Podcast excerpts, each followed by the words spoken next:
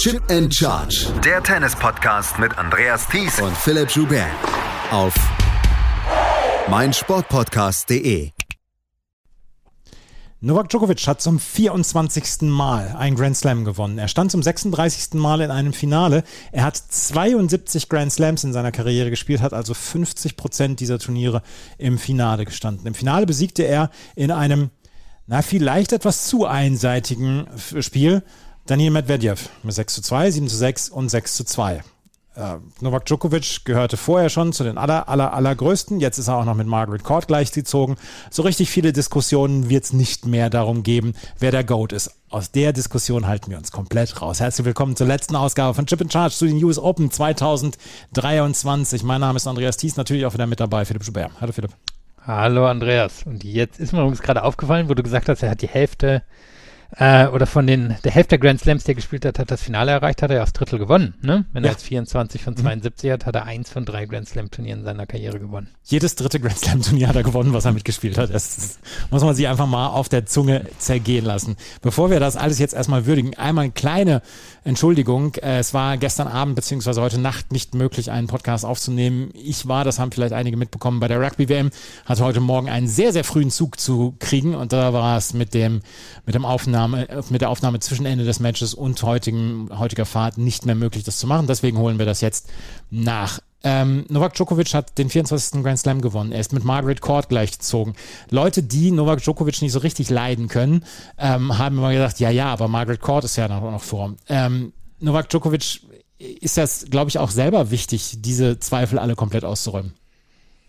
Ja, kann man von ausgehen. Ne? Also ist ja immer so ein bisschen die Frage, was ihn motiviert. Eine spannende Aussage war ja gestern von Goran Ivanisevic, seinem Coach, dass er plant, bis Olympia 2028 zu spielen. Wobei er während der US Open gesagt hat, wenn er irgendwann anfängt, in den frühen Runden zu verlieren, dann hat er keinen Bock mehr. Also gucken wir mal, wie lange das Ganze noch dauert. Motiviert ist er auf jeden Fall. Er ist wahrscheinlich auch motiviert, noch 25 und 26 zu holen und die Olympischen Spiele im nächsten Jahr zu gewinnen und wahrscheinlich können wir jetzt wirklich auch das Buch äh, schließen, ob ihn noch einer einholen wird aus der aktuellen Generation. Wäre aber 23 stehen geblieben, hätte ich mir vorstellen können, dass Nadal sich irgendwo nochmal die French Open sichert und mit ihm gleichzieht. Jetzt ist für mich, also bräuchte es extrem viel Fantasie, um zu sehen, wie Nadal nochmal mit ihm gleichziehen kann. Mir fehlt die Fantasie tatsächlich auch komplett, wie ein Rafael Nadal noch gleichziehen kann. Es ist, es ist nicht im Bereich des Unmöglichen, dass irgendwann mal jemand kommt und 25 Grand Slams gewinnt. Wir haben damals bei Pete Sampras schon gesagt, Gott, oh Gott, wer soll denn 14 Grand Slams dann holen? Dann kam Roger Federer und hat das relativ schnell pulverisiert. Dann kam Rafael Nadal, dann kam Novak Djokovic. Bei Carlos Alcaraz, er ist noch sehr, sehr jung und er hat schon zwei Grand Slams und ähm, man sollte nie, nie sagen, also das kann auch durchaus sein, aber Novak Djokovic wird jetzt für lange, lange Zeit einen sehr, sehr exklusiven Rekord haben. Und was ich eben gesagt habe, 36 Finals in 72 Grand Slam Turnieren, die er gespielt hat, das ist einfach eine unglaubliche Statistik. Und diese Motivation, die er nach wie vor dann äh, da hat und die er nach wie vor ja, so durchzieht, die ist ja, die ist ja wirklich, also nicht vergleichbar. Es ist ja so, dass das ähm, er immer wieder Dinge tut, die ihm und seiner Karriere schaden. Hätte er damals die, die Linienrichterin nicht getroffen bei den US Open, er war großer Favorit, die 2020 US Open zu gewinnen. Hätte er gesagt, okay, ich lasse mich impfen, was wäre gewesen mit den 2022er Australian Open? Was wäre mit den 2022er US Open gewesen? Er hätte schon jetzt 27 haben können. Hätte er. Nicht im Bereich des Unmöglichen. Und ähm, ja, das äh, Ding ist jetzt natürlich, wir, wir können gar nichts äh, überraschend Neues mehr über ihn sagen, ähm, weil er ja eigentlich alles abgearbeitet hat. Und ein Teil der Geschichte, dass er die 24 geholt hat, war auch, dass er immer zwei vor sich hatte, denen er nacheifern konnte, an denen er sich wahrscheinlich auch während motivationslosen Zeiten aufrichten konnte oder irgendwas in sich finden konnte. Und es kann sein, dass er das jetzt ja auch nochmal mit Alcaraz oder Medvedev oder unbekannter Spieler X nochmal finden kann, aber irgendwie fühlt es sich, zumindest für mich an, als hat er eigentlich alles, alles erreicht, was es geht. Es gibt noch die Olympischen Spiele. Ich weiß nicht, ob die am Ende wirklich einen großen Unterschied im Tennis machen. Für ihn wahrscheinlich schon. Irgendeine Motivation findet er ja immer.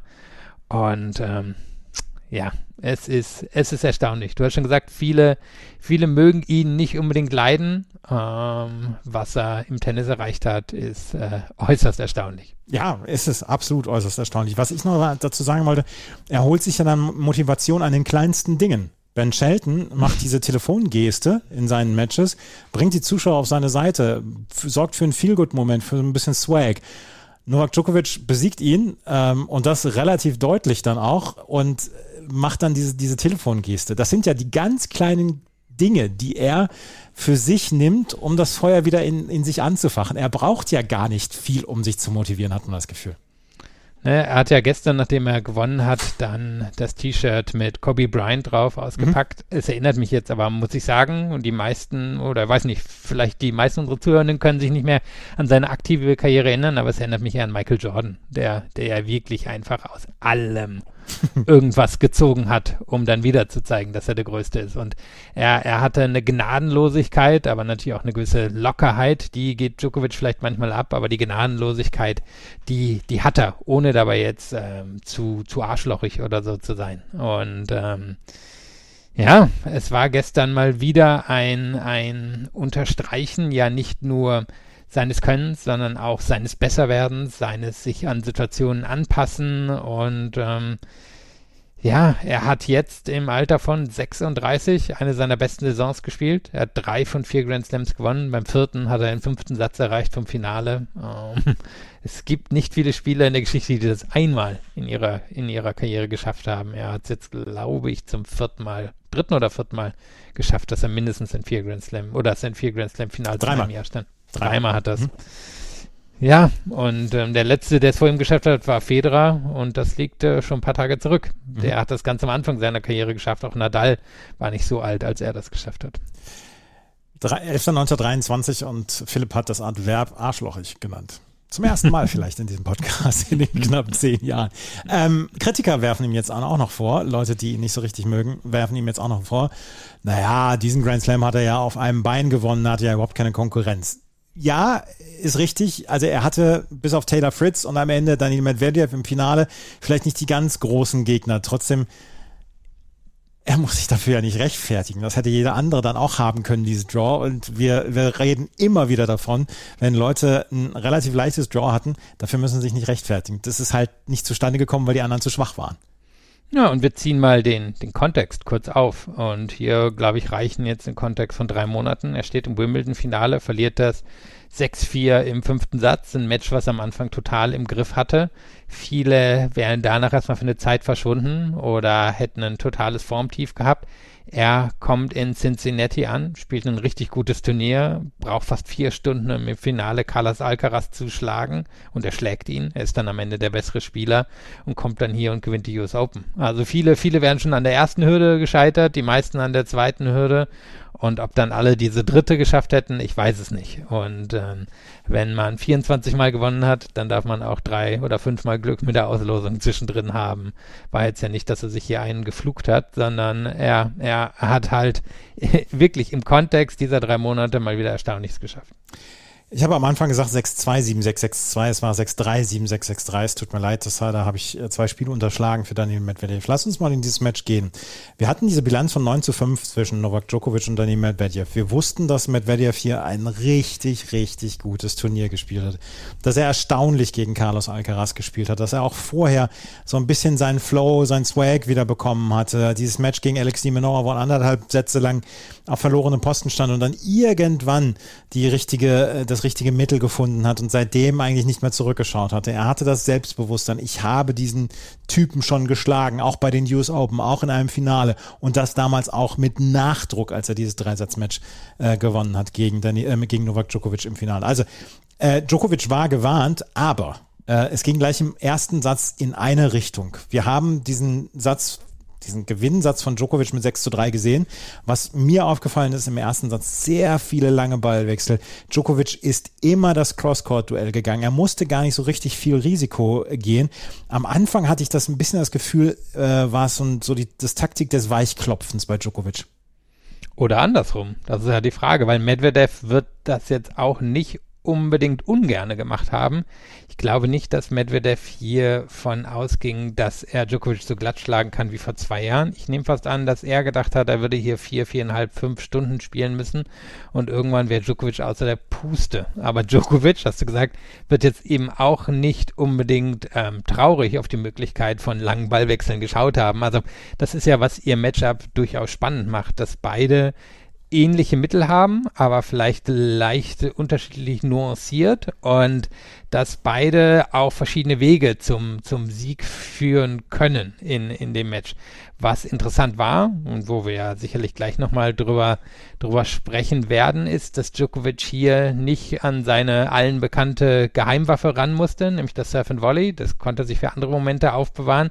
Er hat hier eigentlich davon profitiert, dass es ein sehr frühes und eher unnötiges Break gegen Medvedev gab und danach konnte Djokovic das auf hohem Niveau verwalten. Und wir haben schon einen Einblick bekommen, wie es im Satz 2 aussehen könnte.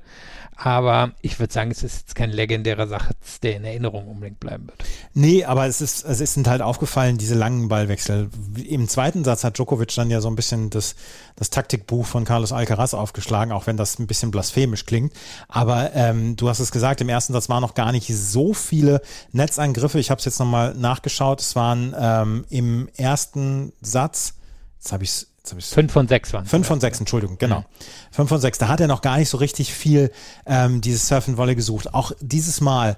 Was, was hat der Kommentator gesagt? Äh, ich, er, er retourniert in Staten Island. Das war jemand mhm. auf Twitter, das das geschrieben hat, dass er auf, auf Staten Island retourniert. Das ist halt die alte Taktik von Medvedev, dass, dass er sich die Zeit nimmt, dass er in der Defensive gut ist und dass er vor allen Dingen ja auch selbst wenn er sechs Meter hinter der Grundlinie steht, extrem mit extremer Länge dann auch retournieren kann. Das ist ja nicht so, dass es ihm zum Nachteil gereicht, sondern er kommt damit ja in den Ballwechsel rein. Und diese Ballwechsel waren lang, aber Djokovic hat sich dieses eine Break holen können und das hat er beschützen können. Und das war am Ende dann der Faktor. Er hatte ja schon bei 5-2 die Möglichkeit, dann diesen Satz zu holen. Da hat sich Medvedev noch rausge ja, rausgewunden, aber dann kam der Satz zum 6 zu 3. Der zweite Satz war dann allerdings deutlich, deutlich hochklassiger und vor allen Dingen dramatischer. Ähm, es ging eigentlich erstmal los ohne große, ja, ohne große äh, Abweichung aus dem ersten Satz. Beide haben allerdings ihre Aufschläge gehalten. Relativ klar.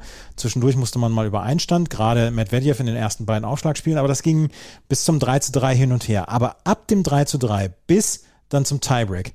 Das war unglaubliches Steineklopfen, das war unglaubliches, das war Schwergewichtsboxen, wie wir es so häufig bezeichnen, wo wir sagen, dass die beiden einfach aufeinander eingeprügelt haben und keiner so richtig daraus wollte. Und es gab Ballwechsel, wo hinterher sich Novak Djokovic, ja, auch hier Kritiker möchten meinen, ein bisschen theatralisch hat fallen lassen und, und völlig aus der Puste war und so weiter. Aber die Ballwechsel, die waren wirklich auf einem bemerkenswerten Niveau. Ja, um nochmal kurz am Anfang des zweiten Satzes zu beginnen. Ich meine, ähm, dass er, glaube ich, die ersten 15 Servicepunkte gewonnen hat. Ich meine, nee, mehr vielleicht sogar.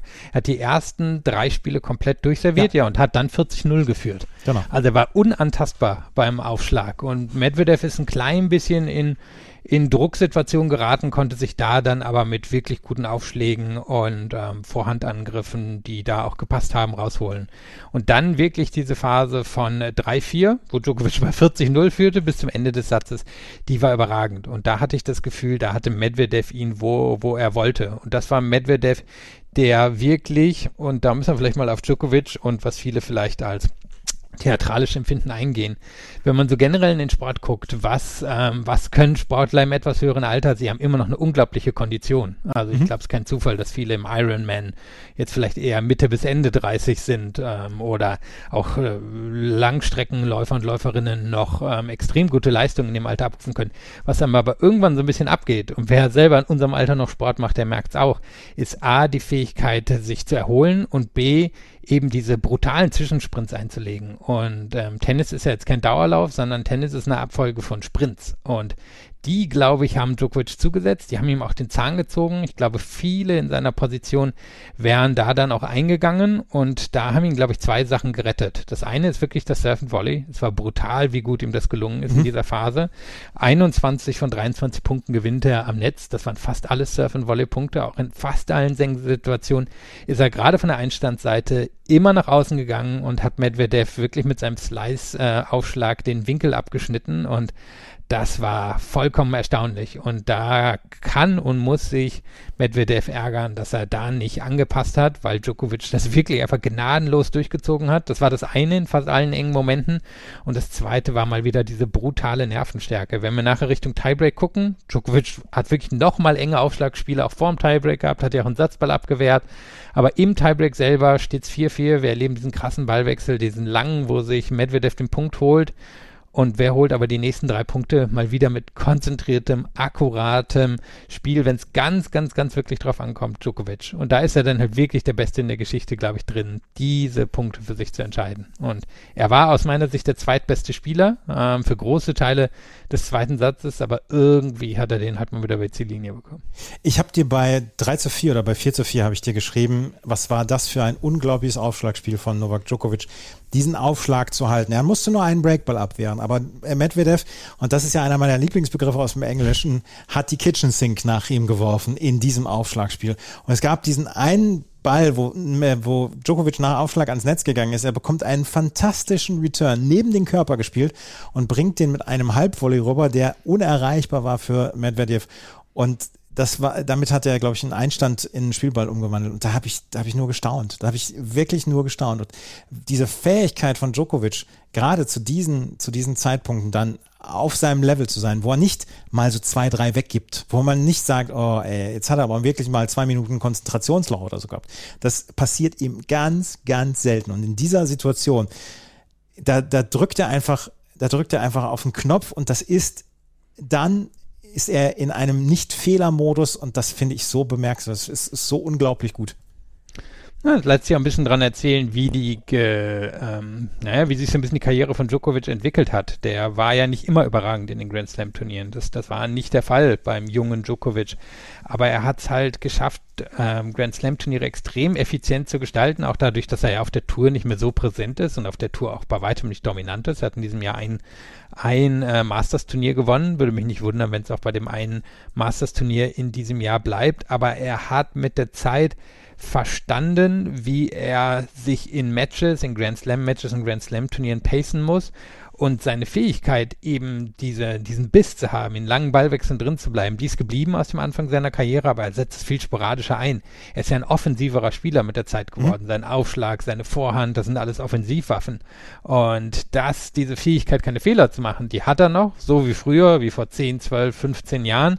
Aber er holt es primär raus, wenn es halt wirklich sein muss. Und dass er aber das Selbstvertrauen hat, ah, quasi während so einer langen Saison immer wieder die, die Form schleifen zu lassen oder es okay für ihn ist, dass die Form weggeht und dass er sich die Form dann wiederholt und dann ins Kleine übertragen, ihm im Matches das gelingt, das ist für mich das Erstaunliche.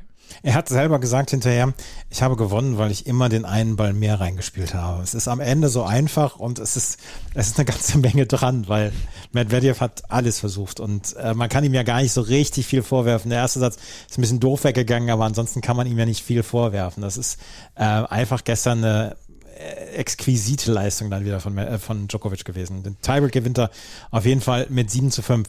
Als im dritten Satz das, das Break zum 3 zu 1 gelang und dann das Rebreak ihm aber ähm, unterlief und dann aber zum 4 zu 2 das Break wieder kam von Djokovic. Diese drei Aufschlagspiele, wo es drei Breaks gab, die haben so ein bisschen die Luft rausgenommen. Ich glaube, dass das viele Zuschauerinnen und Zuschauer am Anfang noch gedacht haben, ähm, vielleicht geht hier was und äh, Medvedev hat schon mal bei US Open einen 2 zu 0 oder war es bei den Australian Open gegen Nadal, hat schon mal einen 2-0 Satzrückstand aufgeholt.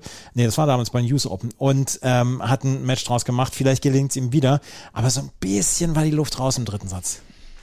Ja, also da fand ich Medvedev dann auch nicht mehr so gut, muss ich sagen. Da kamen dann auch ein paar leichte Fehler. Da hatte ihn dann Djokovic allerdings auch ziemlich weich gekocht, gerade mit dieser Surf-and-Volley-Geschichte. Also wo, wo es ihm am Anfang noch gelang, diese Returns dann zumindest reinzubekommen, sodass Djokovic dann den, den Volley reindrücken musste. So waren dann hier teilweise Returns zwei, drei, vier Meter im Aus. Und das ist für ihn sehr ungewöhnlich. Aber ich glaube, da hat er zum ersten Mal auch nicht mehr dran geglaubt. Und das ist vielleicht auch nicht so verwunderlich, wenn man so einen zweiten Satz verliert. Der hatte eine enorme Länge. Da haben sich jetzt alle auch sehr dran aufgehangen. Das hatte natürlich auch ein bisschen damit zu tun, dass am Anfang eine lange Pause gab, dass beide jetzt auch eher vor allem Djokovic an die, an die Shot-Clock-Grenze rangespielt haben und so, aber ich glaube, bei Medvedev war da dann einfach, da war es dann vorbei fürs Turnier. Er hat sich auch ordentlich strecken müssen, eben auch im Gegensatz zu vielen in der Mittagshitze spielen müssen und ich glaube, es war vorbei für ihn. Medvedev war gar im dritten Satz. Also, das kann man ja fast so sagen. Es war übrigens, der zweite Satz war übrigens der längste Tiebreak-Satz in einem Grand Slam-Finale ever. Mit 104 Minuten. Eine Stunde 44 Minuten hat dieser zweite Satz gedauert. Der längste Satz bis dahin war von den French Open 82, damals Mats Wielander gegen Guillermo Vilas. Und ähm, der dritte längste Satz war Lendl gegen Wielander bei den US Open 1987. Das also ganz kurz, wie viel wie lang war eine Stunde und? 44. Naja, und wir haben in dem Satz 110 Punkte gehabt, also mhm. fast jeder Punkt eine Minute. Ne? Mhm. Wie gesagt, zwar teilweise wirklich die Länge, aber teilweise wurde es auch ein bisschen, bisschen hinausgezögert von den der, der äh, Herren. Ja, ja, der Schiedsrichter hat sehr, sehr spät die Shotclock angemacht und ich glaube, er wollte sich dann auch nicht unbedingt den Zorn von Djokovic zuziehen, weil vor allen Dingen hat Djokovic es ja auch sehr äh, etabliert, zwischen dem ersten und dem zweiten Aufschlag sich extrem viel Zeit zu lassen. Ja, ja die Diskussion hatten wir ja ganz am Anfang des Turniers. Mhm. also es ist so eine eines der Tennisthemen. Tennis in seiner Regelauslegung ist eher liberal, ähm, vielleicht auch eher situationsbedingt. Ich glaube, so wollen es die meisten am Ende auch. Hier hat man es dann wieder gesehen und natürlich sind es am Ende vor allem diejenigen, die, die schon etabliert sind, die viel erreicht haben, die davon eher profitieren. Lass uns noch ein paar Worte über ähm, Daniel Medvedev verlieren, weil der hatte am Anfang und vielleicht bis zur Mitte der Saison, bis diesen, bis zu seinen Sandplatzheroen-Taten, hatte er gar nicht so diese auffällige Saison gehabt. Und jeder hat, wir auch haben häufiger darüber gesprochen, naja, vielleicht ist er einfach in diesem, in diesem Duktus von Leuten wie Tsitsipas von Sverra, vielleicht ist er der Beste von denen, aber er kommt halt an Alcaraz und, und ähm, Djokovic nicht ran und das ist vielleicht immer noch dieser Stand, Status etabliert, aber er hat sich, glaube ich, schon so ein kleines bisschen abgesetzt von seinen äh, Kollegen aus der gleichen Alterskohorte, weil er hat hier ein wirklich erstaunlich gutes Turnier hingelegt. Andrei Rublev in drei Sätzen besiegt, gut, das ist eine Sache, die man vorher wahrscheinlich schon hätte tippen können auch. Dann aber Carlos Alcaraz, dieses Match war einfach Weltklasse von ihm. Vorher Alex de Menor, ein der mit der mit einem der besten Hardcore-Swings in diesem Jahr gehabt oder hat er in vier Sätzen besiegt. Sebastian Baez, der gerade Winston-Salem gewonnen hatte. Also er hatte ein wirklich richtig gutes Turnier und er hat sich so als Nummer drei im Moment etabliert. Ja, und sieht jetzt ja auch nicht so aus, als wenn er da nochmal so schnell von zurückfallen würde. Das ist ja bei ihm auch gewesen, wie, wie bei anderen seiner Generation. Er hatte eine herausragende Phase, aber er hatte jetzt auch ein letztes Jahr 2022, das ehrlicherweise nicht so gut lief. Er ist jetzt in Australien früh gegen Sebastian Korda rausgegangen und hat dann nochmal zu einem neuen Lauf angesetzt, hat dann aber wieder ein bisschen die die Puste verloren in den letzten zwei, drei Monaten und dann nochmal hier bei den US Open angezogen. Und er ist mittlerweile klar besser als die anderen aus der Next Gen. Ich meine, er hat fünf Grand Slam Finals, das, das sind drei mehr als bei Tsitsipas, vier mehr als bei Zverev, drei mehr als bei Kaspar Ruth. Also das, das ist schon sehr beeindruckend. Der war ja an der Weltranglistenspitze. Ja, er ist jetzt quasi in einer zweiten Generation oder bei einer zweiten verschiedenen Generation wieder oben mit dabei. Er wird wahrscheinlich keine Karriere hinlegen, die jetzt irgendwie zum Beispiel mit einem Andy Murray oder so mithalten kann. Aber man muss sagen, er, er wird wahrscheinlich irgendwann mal in die Hall of Fame einziehen, weil er einer der prägenden Spieler dieser Generation war und viele, viele Folge akkumuliert und es muss ja auch noch nicht zu Ende sein. Da ist vielleicht schon noch mal ein Grand Slam-Titel zum Beispiel drin. Er ist 27 Jahre alt, er kommt ja jetzt richtig in seine, in seine richtig gute Phase, könnte man meinen. Wir werden sehen. Es war übrigens das 100. Grand Slam Match von Novak Djokovic gegen einen Top 10 Spieler. Die Bilanz von 69 zu 31 hat er da. Ja. Wenn wir vorhin gesagt haben, er ist 36 Mal in Finals gestanden, 36 Matches hat er dann also verloren, dann, ähm, oder er hat 48 Matches verloren, 31 davon gegen Top 10 Spieler. So richtig häufig hat er sich nicht überrumpeln lassen von, von Leuten aus den Top 20 oder Top 50 oder Top 100. Naja. Gibt no. nicht so viele Dennis Istumins. Nee, nee, die gibt es äh, wahrlich nicht. Das Turnier ist beendet. Novak Djokovic hat es also in drei Sätzen gewonnen. Kurzer Blick noch aufs Doppel. Da haben Laura Siegemund und Venera Svonareva ihr Husarenstück von 2020 nicht wiederholen können, haben gegen Gabi Dubrowski und Aaron Routliff verloren mit 6 zu 7 und 3 zu 6. Für Gabi Dubrowski nach längerer Karriere jetzt schon, sie ist inzwischen 31 Jahre alt, der erste Grand Slam-Titel im Doppel. Sie hatte vorher zwei Titel im Mixed gehabt und äh, für Aaron Routliff äh, so ein bisschen aus dem Nichts. Ja, und Dabrowski wahrscheinlich so eine der eloquentesten und reflektiertesten Personen, die es im Tennis gibt. Fällt jetzt natürlich nicht groß auf, ähm, weil eine relativ erfolgreiche, aber nicht übererfolgreiche Doppelspielerin, die aber zum Beispiel im Players Council sehr aktiv ist und da, glaube ich, auch schon einiges gerissen hat über die Jahre und jetzt eben keine Lautsprecherin ist, aber, aber wer, wer mal interessante Tennis-Interviews hören will, da, da ist jemand, der, der ähm, interessante Gedanken zu dem Sport hat. Und Routleff, ja, ich meine, die beiden sind zusammen an 16 hier gesetzt gewesen. Das hat schon einen Grund. Und ähm, für Routleff, meine auch vom College, ist das natürlich eine, eine ziemliche Nummer. Auch neben Michael Venus, die, die ja, der ja auch für Neuseeland schon einen Titel gewonnen hat, zusammen mit ihm ja, eine überragende Generation eigentlich der Neuseeländer, die erste seit 35, 40 Jahren, bei denen das mal gelungen ist. Also für die beiden eine, eine tolle Sache. Gut, und Siegemund und Swanereva, die ja jetzt zusammen auch schon ähm, wie, wie ihr Herrenäquivalent dezent über 70 sind, war das natürlich ein toller Lauf. Ähm, aber ich glaube, sie werden es beide auch verkraften können, dass sie hier das Finale erreicht haben, statt zu gewinnen. Aber sie haben, also Dabrowski und Routliff haben jetzt hier ähm, fantastische Doppel besiegt in diesem Turnier. Erst Leila Fernandez und Taylor Townsend.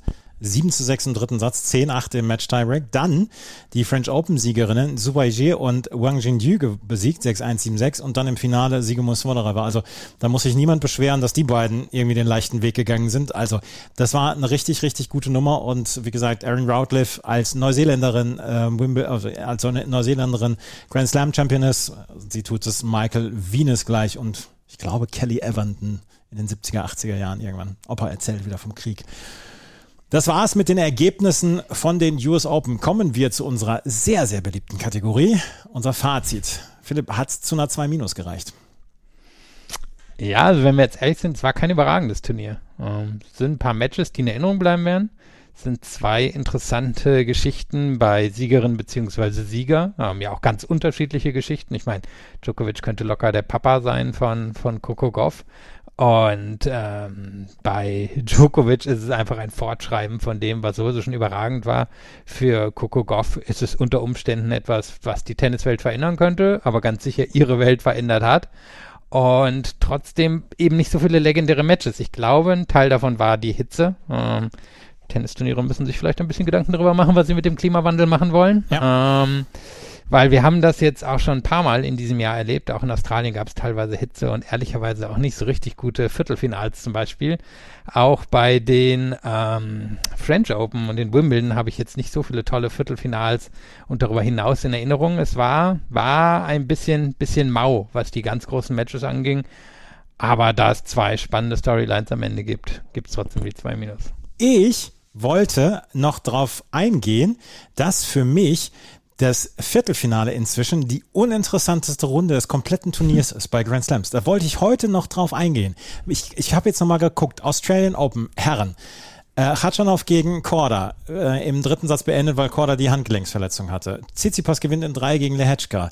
Djokovic gegen, gewinnt gegen Rublev in drei Sätzen, ganz klar. Tommy Paul gewinnt gegen Ben Shelton in vier Sätzen. War auch kein wirklicher Bring. Ich habe das damals live gesehen. War kein gutes Match. Bei den Frauen. Rybakina gegen Jelena Ostapenko 6-2, 6-4. Azarenka gegen Pegula 6-4, 6-1. Magdalinette gegen Karolina Pliskova 6-3, 7-5. Arina Sabalenka gegen Donna Vekic 6-3, 6-2. Wir müssen das jetzt nicht für jedes Turnier fortführen. Aber es wollte ich hier noch angemerkt gemerkt haben, dass das Viertelfinale inzwischen die uninteressanteste Runde bei einem Grand Slam ist. Tja, mal spannend, ob sich dieser Trend fortsetzen wird. Ähm, beide Seiten, auf beiden Seiten ist natürlich so, dass einigermaßen viele große Namen in den ersten Runden äh, besiegt werden und dann teilweise im Viertelfinale Spieler und Spielerinnen stehen, die vielleicht nicht das Niveau haben, um da unbedingt hinzugehören. Tja, mal gucken, wie, wie sich der Trend fortsetzt. Aber was ich gerade gerade meinte, ich denke, Tennisturniere müssen sich wirklich Gedanken darüber machen, weil Ja. äh, so ein Viertelfinale wie Rublev gegen Medvedev, ich meine, was bringt das? Wer jetzt länger durchhält, na, dann können wir uns auch alle in diese Planschbecken setzen und gucken, wer länger sitzen bleiben kann. Wir hatten in Wimbledon hatten wir gute Viertelfinals. Schwiontek gegen Svitolina und Pegu- Pegula gegen Vondrushova, das waren gute Viertelfinals und auch Jean Be- Jabeur gegen Rybakina waren gute Viertelfinals. Bei den Herren hatten wir Medvedev gegen Eubanks, was 6-1 in den fünften ausgegangen ist, aber auch da war es nicht so richtig äh, viel. Aber naja, ich habe keine 2 Minus, ich habe sogar nur eine 3 Plus, ähm, was das Turnier angeht. Und ich gehe gar komplett mit dir konform, dass wir, dass uns die großen Matches gefehlt haben. Sinner gegen Zverev war, war ein bemerkenswertes Match und war, war ein Brocken. Aber es fehlte so ein kleines bisschen die Klasse. Was ähm, wirklich Klasse hatte, war Medvedev gegen Alcaraz. War, war gut, aber so ein Sinner-Alcaraz-Match aus dem letzten Jahr, das fehlte uns dieses Mal. Bei den Frauen gab es, finde ich, das deutlich interessantere Turnier in diesem Jahr und die deutlich interessanteren Matches. Da haben wir gleich auch in den ersten Runden eine ganze Menge an wirklich tollen Matches gehabt. Muchova gegen Townsend zum Beispiel, würde ich mir jedes Mal wieder angucken. Ähm, was natürlich dann auch so ein bisschen das Ganze ähm, für mich dann auch rund gemacht hat. Ich habe jetzt zum ersten Mal bei einem Grand Slam mitkommentiert und hatte drei Wochen lang jetzt enorm vielen Spaß. Ich bin jetzt ein bisschen müde und ich bin ein bisschen kaputt, aber es war für mich hat sich dieses Turnier dadurch natürlich auch noch anders angefühlt, dadurch, dass ich mitkommentiert habe, von der Qualifikation an bis zum Achtelfinale, bis Medvedev gegen de Menor. Aber ähm, ansonsten sportlich gesehen war es nicht, nicht ganz so, so prickelnd, fand ich auch. Ja, aber da du den Elefanten im Raum ja, ja schon zugewunken hast, können wir trotzdem nochmal drauf eingehen, weil wir es ja auch vor dem Turnier gemacht haben, eben so ein bisschen deine, deine Erfahrungen ähm, als Kommentator jetzt bei Sport Deutschland. TV war ja auch für alle, die es geguckt haben, eine große Umstellung. Wir sind alle so an Eurosport äh, gewöhnt, ähm, vor allem diejenigen, die von uns jetzt irgendwie in den letzten 30, 40 Jahren mit Tennis aufgewachsen sind. Ähm, da war ja fast immer Eurosport, zumindest abseits von Wimbledon, die klare Nummer eins und ähm, es ist in vielen Sportarten passiert, dass eben Streaming-Anbieter reingekommen ist und das mal alles ein bisschen durcheinander gebracht hat. Ähm, aber ich glaube, es hat auch durchaus für, für Aufruhr gesorgt, wahrscheinlich auch unter unseren Zuhörenden, dass da eben mal was ganz anderes gewesen ist in Form von Sport Deutschland TV. Ja, es war, es war natürlich auch mit ein bisschen Ärger verbunden. Und ich möchte auf gar keinen Fall in irgendeiner Weise sagen, dass das hier alles rund gelaufen ist in den letzten drei Wochen. Natürlich gab es Schwierigkeiten. Und gerade, dass äh, während des Finals einsatzlang für viele Zuschauerinnen und Zuschauer nicht zu sehen war, ist höchst ärgerlich. Und ähm, das tut mir auch persönlich leid, weil also mein mein mein Urteil zu zu Sport Deutschland TV ist natürlich beeinflusst dadurch, dass ich für Sport Deutschland TV gearbeitet habe in den letzten Wochen. Aber ist alles glatt gelaufen? Nein, ist nicht alles glatt gelaufen. Es kann durchaus noch besser werden. Andererseits muss ich dann auch dazu sagen, ähm, die Rechte waren verfügbar und Eurosport hat sie nicht genommen. Und es also so, was ich mitbekommen habe, lag es jetzt nicht daran, dass in einem wilden Wettbieten Sport Deutschland TV Eurosport die Rechte geradezu entrissen hat. Die Rechte waren da. Sport Deutschland TV hat ein Angebot abgegeben und das ist angenommen worden. Und deswegen waren sie am Ende die Übertragenen. Und ähm, sie haben mit einem sehr kleinen Team, das kann ich, das kann ich aus persönlicher Sicht sagen, weil ich weiß, weil ich es gesehen habe, haben sie meiner Meinung nach einen irrsinnigen Job in der Kürze der Zeit gemacht. Ähm, es gab technische Probleme, ja, das, das tut mir persönlich dann auch leid, weil ich möchte dann, dass die Leute das auch mitbekommen. Mir hat's enorm viel Spaß gemacht und ähm, ich, ähm, ich fand das auch die neue Herangehensweise, dadurch, dass es einen Chat gibt, ähm, dass, dass man in die Interaktion gehen kann mit dem Zuschauer, mit der Zuschauerin, empfand ich das als deutlichen Gewinn und nächstes Jahr wird es höchstwahrscheinlich deutlich besser laufen. Das ist das, was ich jetzt im Moment sagen kann. Also ja, ähm, ist eine Geschichte, Eurosport hätte, glaube ich, die Rechte haben können. Die Rechte wurden Land für Land verkauft und sie sind in Deutschland an Sportdeutschland TV gegangen. Und sind ja, wenn ich jetzt nicht falsch liege, noch vier Jahre bei Ihnen? Bis 2027, ja. Also vier weitere Jahre noch. Genau. Ja, das ähm, zu dem Ding jetzt mit Sportdeutschland TV.